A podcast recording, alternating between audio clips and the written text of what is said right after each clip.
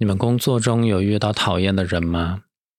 我觉得是个人都应该会遇到吧。就是之前无论是在读书的时候，还是现在你如果参加工作的话，肯定都会有这样的人，然后就不得不和这样的人打交道。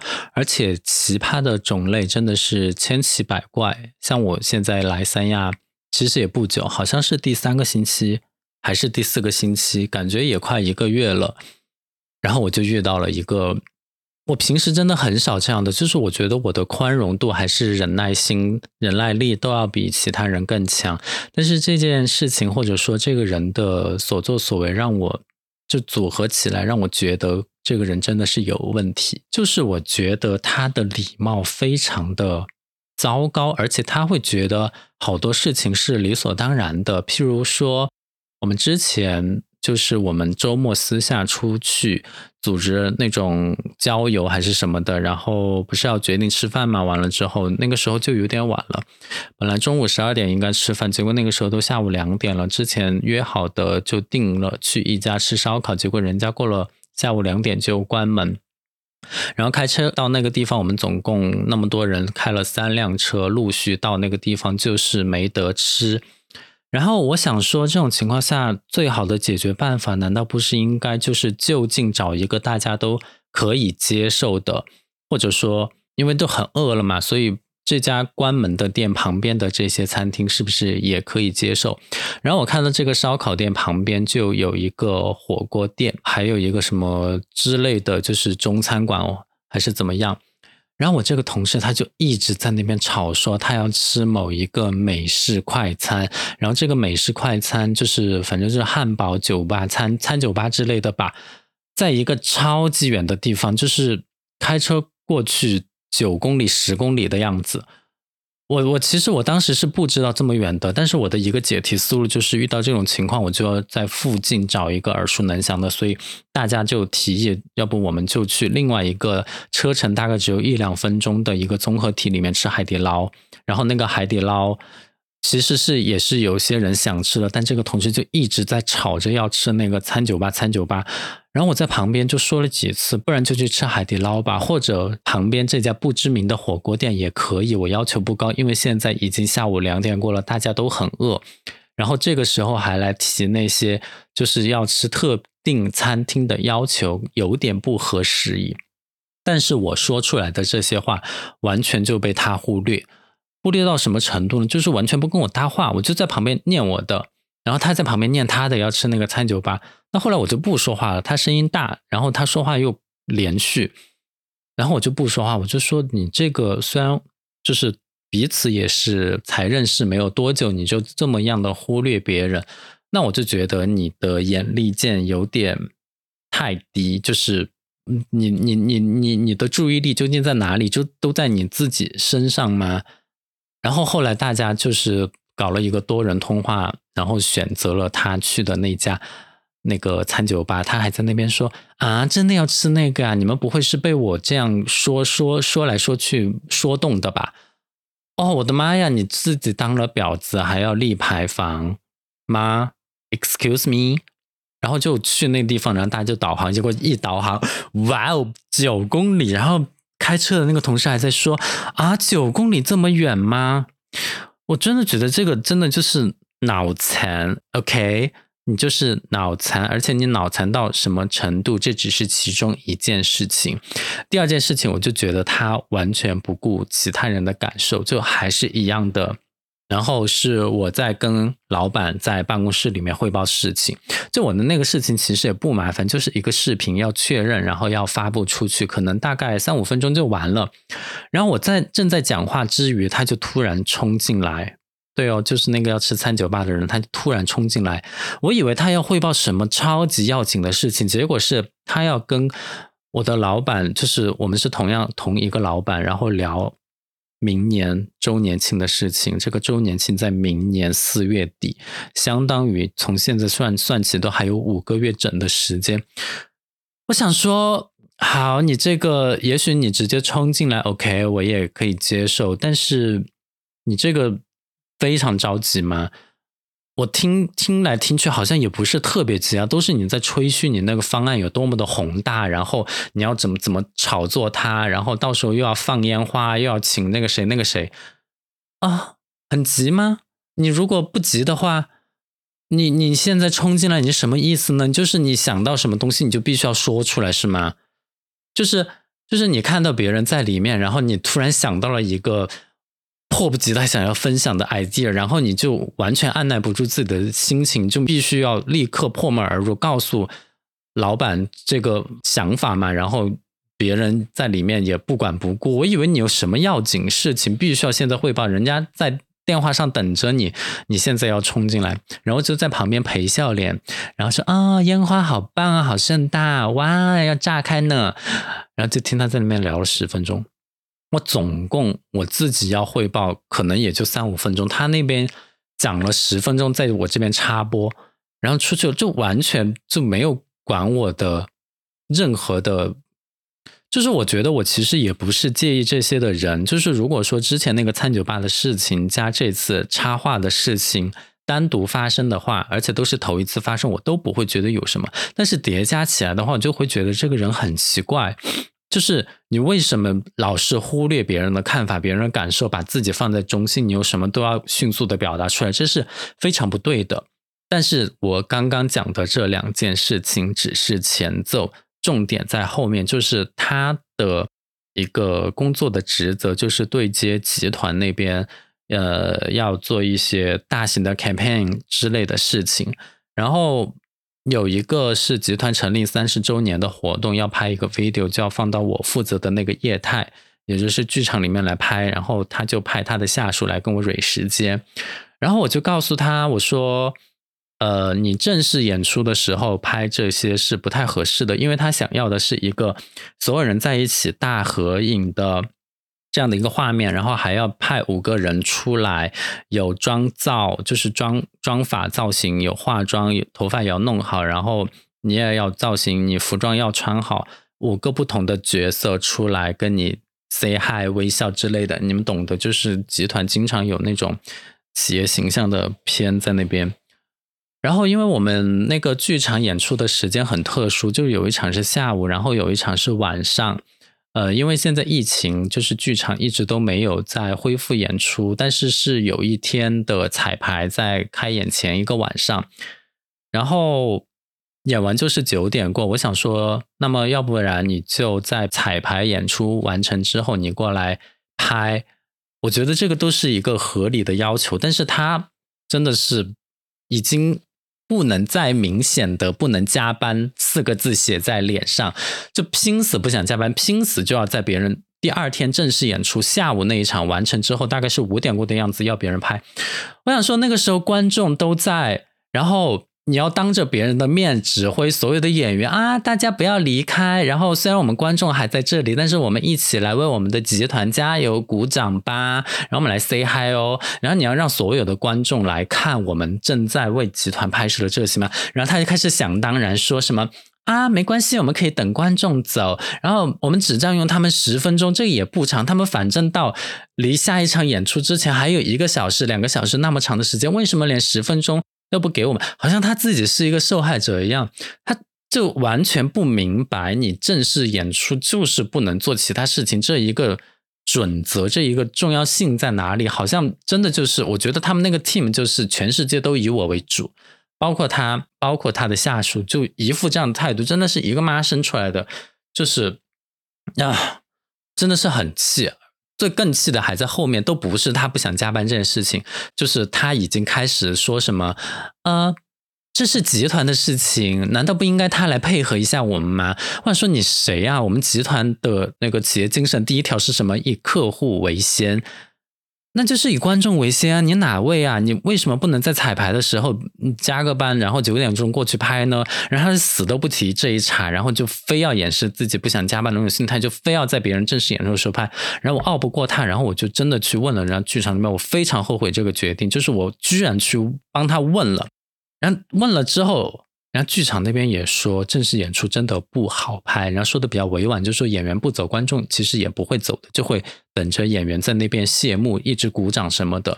事实也的确如此。然后剧院那边也就是建议我们在彩排当天晚上拍，然后就没有办法，就真的只有在那个晚上拍。他自己就是他们负责集团的那一个 team，就是要去找美工嘛，就是去找摄影师来拍。你说你只怕拍五秒钟，然后那你为什么不就自己拿着手机去拍了？然后你又说你自己手机拍的不好，你要别人专业的团队拍，那你专业的团队拍就显得这个东西很重要。那你为什么自己不去盯着？就是你为什么不自己去加班？然后最后我们把剧场能够给到的时间给到这边的时候，他真的也是打死不加班，他就非要让别人去盯着，然后还跟我说什么，就说。你觉得我们要拍一个五秒钟的视频，要给集团的，然后还要市场部出两个人去盯着，这合理吗？我想说，这个跟时长有关系吗？你觉得这个东西重要，好，你就去盯着；你觉得这个东西不重要，那你就放心大胆的让别人去拍，或者你自己手机拍都没有问题。你不要做这种，你觉得它重要，你要让美工拍，然后自己又不到现场去，又因为你不到现场去，就显得它不重要。你不要重要的事情和不重要的事情交织在一起，产生非常矛盾的这种就。你在干嘛？就是这不是你的事情吗？是你的事情，你为什么不自己去监督？就算你不去拍，你在旁边监督，你加班到九点去监督不好吗？你要别人帮你监督，别人怎么知道你要怎么拍？那拍的好，那就再说；拍的不好的话，那你是不是要重拍？拍的不好的责任又是谁的？哎，我真的不知道这种人。这脑子里在想什么？真的是为了自己不加班，什么事情都做得出来。我那天在办公室里听他冲进来讲话，我就知道他是一个好大喜功、喜欢吹嘘，就是说这个东西放出去肯定全网火炸，然后这个东西肯定视觉效果特别震撼。这个东西要做也可以，但是我们没有钱啊。就那种人，你看我说这句话，你大概就知道这种人是什么人，就是那种喜欢吹嘘、喜欢在老板面前邀功，但是真的该你付出劳动、付出努力的时候，你自己又不愿意去做。该你展现你敬业度的时候，你这些丝毫不关心。你要让别人来帮你吗？退一步说，你说我跟你关系好，你让我去帮你盯着五秒钟的这个视频拍摄，但关键是叠加了之前什么那个餐酒吧，完全就是忽略我的感受，不听我说话，我就觉得自己非常没有受到尊重。以及他在办公室里打岔，这两个叠加起来之后，就觉得我凭什么要帮你，对吧？我在那边，我确实我要在剧场待到九点钟。但是我待在九点钟，那是我自己的工作啊！我为什么要做你的工作？你就觉得我要在剧场待到九点钟，我就应该帮你吗？当然，他也觉得我不应该帮他，所以他在问了我一句话之后，我表达了我不愿意帮忙之后，他就马上离开了，去找别人。然后他跟美工组那边讨论半天，就把以以你要怎么拍，你要演员做什么东西，全部都用口头以及发信息的形式告诉了我们那个。告诉我们那个非常 junior 的一个摄影师，我想说，如果说我当时我就是正式拍摄的时候，其实我也在旁边做了很多对接引导的工作，因为我本人就在现场，我不可能对这些坐视不理。而且剧场的负责人，如果说我啥都不管，会怎么看我？因为人也是我带过来的，所以具体的工作还是在做。但是我觉得这个东西名义上应该是由他来搞的。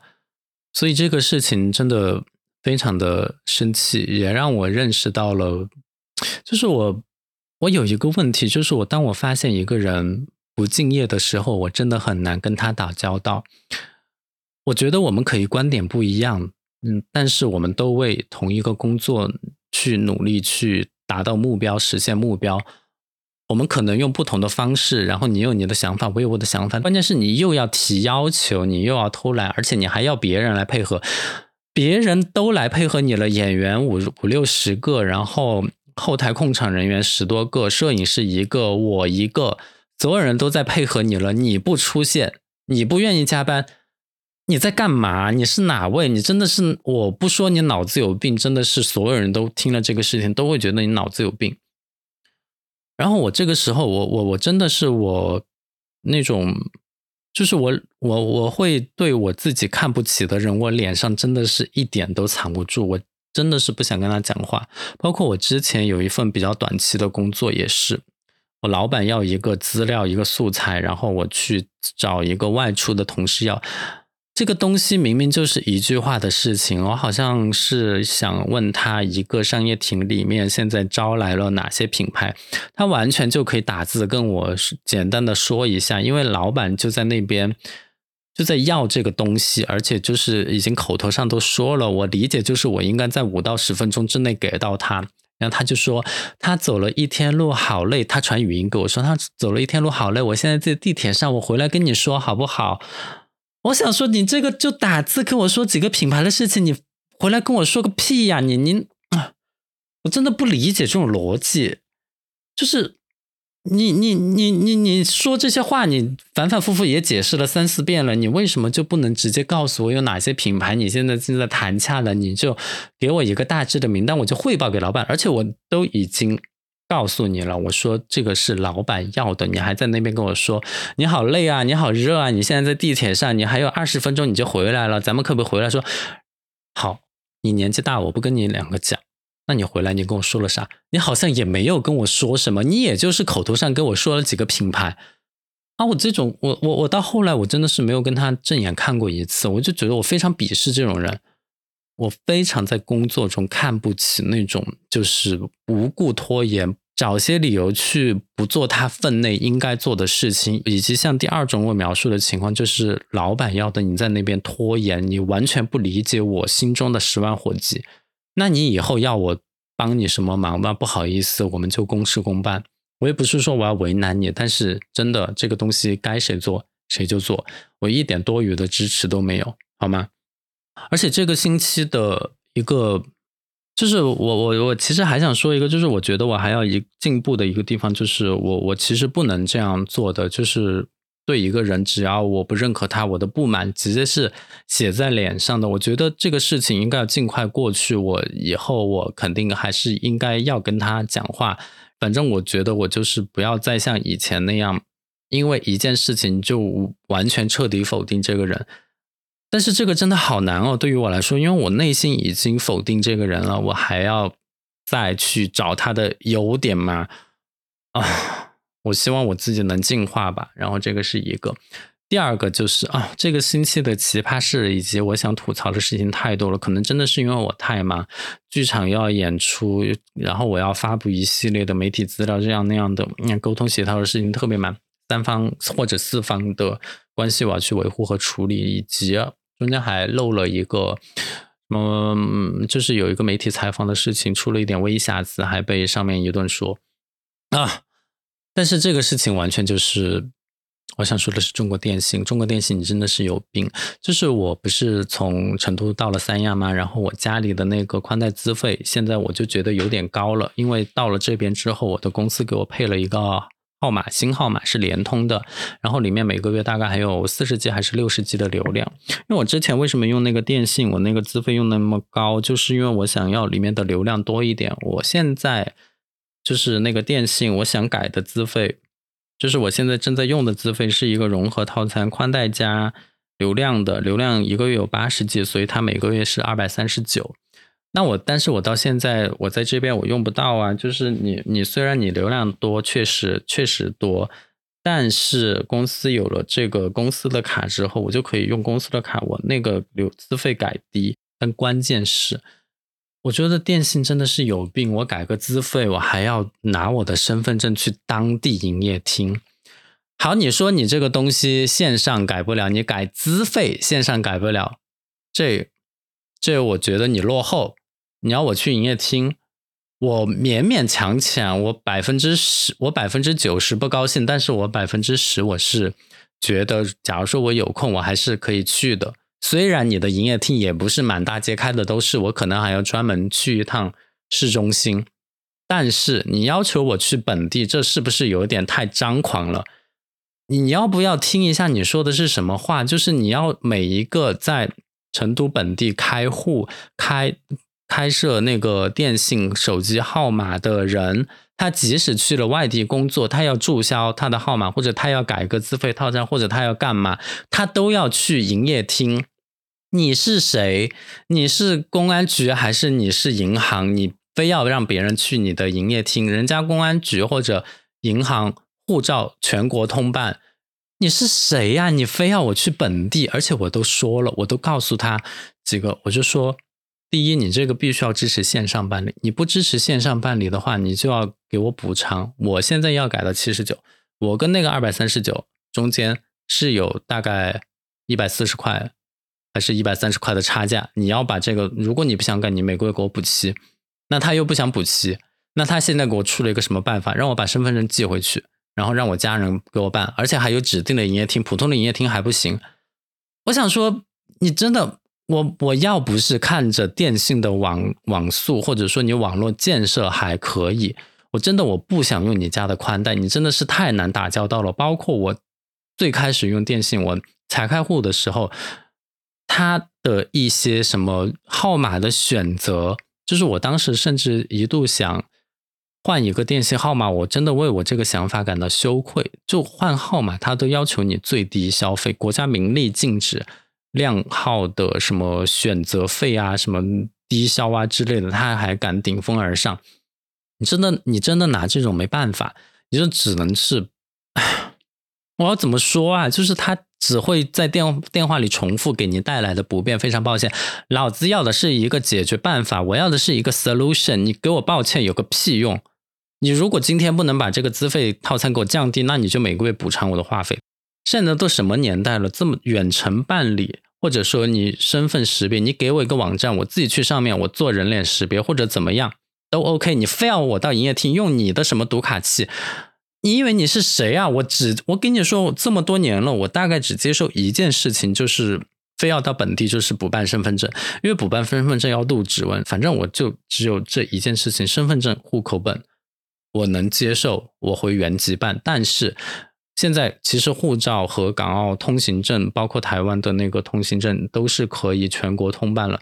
你一个电信的 SIM 卡，我要到你本地去，我还要回成都，你要给我买机票吗？还是你要帮我请假？还是你要付我这种往返可能的隔离？还是怎么？你要不要听一下你在说什么？就是非常不好意思，这个东西确实是需要您持本人身份证到当地营业厅办理。你要不要听一下？你就是说的是什么屁话？你当真以为所有用你电信服务的人都住在成都是吗？就是只要别人稍微走远一点，去到一个另外的地方，哎，他就必须要回当地才能改改一个套餐，或者当地才能注销掉他多余的号卡。啊，这都什么年代了？我的妈呀！这两高兴的事情就是，我之前呃不是在那个博客里面分享了我那个找外教的那个事情嘛？然后有网友留言说想多听一下这方面的细节。哎呀，其实就是我之前我妹妹跟我说，她那个雅思练口语的时候是可以在网就是在淘宝上找一些口语陪练。那我觉得。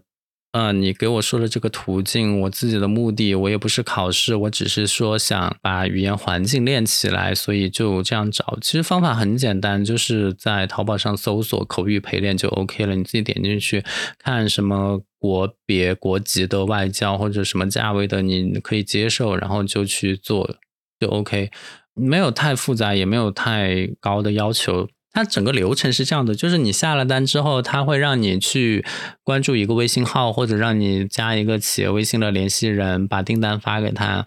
然后你把订单发给他之后，他就会帮你开通一个权限，就是你先在他们公众号上注册，用你的下单的手机号码注册，然后他就会帮你把那个。类似于充值吧，比如说你买了二十节课，他就把二十节课充到你注册的那个账号里，然后你就在公众号上预约课程，你可以筛选，你可以那个就是空闲的时间段，比如说我今天晚上八点有空，那我就至少要提前三个小时预约，预约的话，如果不来，我也要至少提前三个小时取消，所以你要尽早去预约，如果有行程更改，你也要尽早去取消这样的。然后它一节课大概是二十五到三十分钟，就是下限是二十五分钟。我买的那个超级便宜，因为我选的是菲律宾籍的外教，所以一堂课只要十六到十八块钱，看你买多少节课，反正你买的多有优惠。但是最便宜也就十六块钱一节，最贵好像也就十九块钱一节。所以啊，就。廉 就很廉价的劳动力啊！说起来，知识真的不值钱。你想一想，你上一个小时健身私教可能要两三百、三四百吧，看你在哪个城市。但是你在全国任何一个城市，在淘宝上买一个菲律宾籍的这个私教，半个小时十多块钱，一个小时才三十多块钱，我的妈呀，真的是，知识真的是便宜的，就是看你愿不愿意去付出努力。然后他讲的内容其实也很 OK，就是他有一本教材，我推测是韩国的教材，因为它是英文加韩文，然后上面就会有一些话题。如果你是第一次试听的话，因为有单独的试听课嘛，就更便宜，好像只要十二块钱，你可以只买那一次你去试听，然后你时间选好之后，反正我的第一次试听课，他是让我先念了一段 paragraph。然后来判断你现在的英语水平或者口语阅读能力怎么样？他当然是对我点个赞呐，但是我觉得他应该是会对所有的学生都点赞。然后就开始做一些对话，他会问你 Where are you from？或者是 What are you doing？然后 What What's your job？之类的问题，以及让你谈一谈你的 family、你的 work。然后第一课就是谈一谈忙碌这个问题，就是有的人 pretend to 忙碌。就我刚刚说那个同事，然后有些人呢就是书里的忙碌，就是我本人，然后就会谈这些想法。呃，就是我我我聊这个，我我觉得这个教材的概念就在于不用担心谈话冷场，因为他这个老师一旦发现谈话冷场的话，他就会他就会开始讲教材上面的那些问题了。就因为其实那个教材上设了很多问题，所以。因为你也只是练习嘛，谈什么其实并不是那么重要的事情，当然也有一定程度的重要性，只不过没有那么的，就是非要谈那个话题的必要性。对，是必要性。就是其实我觉得，就是二十五分钟或者三十分钟过得还是蛮快的，所以我觉得可以两节课一起约，咱要上就上一个小时，对吧？因为二十五分钟、三十分钟一节课，有的老师他可能掐到二十五分钟。就下了，你就会损失五分钟。但是如果你连续约呢，你就至少也得上到五十五分钟，对吧？没有什么课间休息，有吗？我也不知道。反正我觉得这个挺有意思的。如果你没尝试过的话，你是可以试一下。但是我觉得老师的质量是有一点看运气，所以你要看找那种有证书编号的老师。会比较好，最好就是你能一直约到他的时间。